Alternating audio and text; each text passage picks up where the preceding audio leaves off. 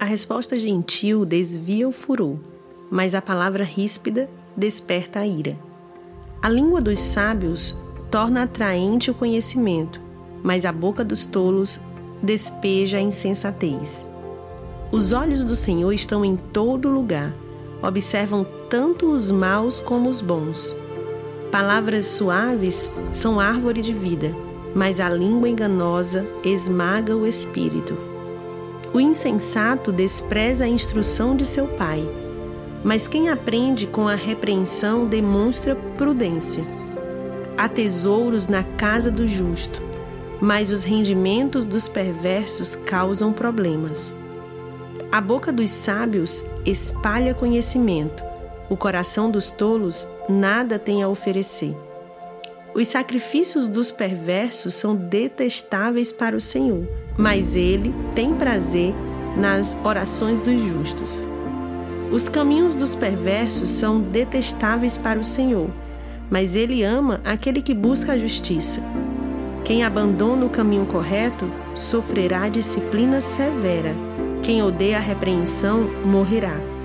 A morte e a destruição nada escondem do Senhor, quanto mais o coração humano. O zombador odeia ser repreendido, por isso se afasta dos sábios.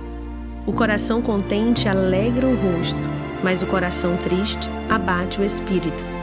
O sábio tem fome de conhecimento, enquanto os tolos se alimentam de insensatez. Para os aflitos, todos os dias são difíceis, para o coração alegre, a vida é um banquete contínuo. É melhor ter pouco e temer o Senhor que ter um grande tesouro e viver ansioso. Um prato de verduras ao lado de quem você ama é melhor que carne saborosa junto de alguém que você odeia. Quem se ira facilmente provoca brigas, mas quem tem paciência acalma a discussão.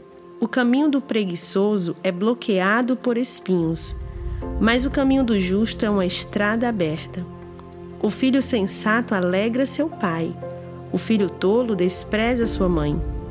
A insensatez alegra quem não tem juízo, mas quem tem bom senso permanece no caminho certo. Planos fracassam onde não há conselho, mas têm êxito quando há muitos conselheiros. Todos se alegram quando dão a resposta apropriada. Como é bom dizer a coisa certa na hora certa. O caminho da vida leva o prudente para cima. Ele deixa a sepultura para trás. O Senhor derruba a casa dos orgulhosos, mas protege a propriedade da viúva. Os planos perversos são detestáveis para o Senhor, mas ele tem prazer nas palavras puras. A cobiça traz aflição para toda a família, mas quem odeia subornos viverá.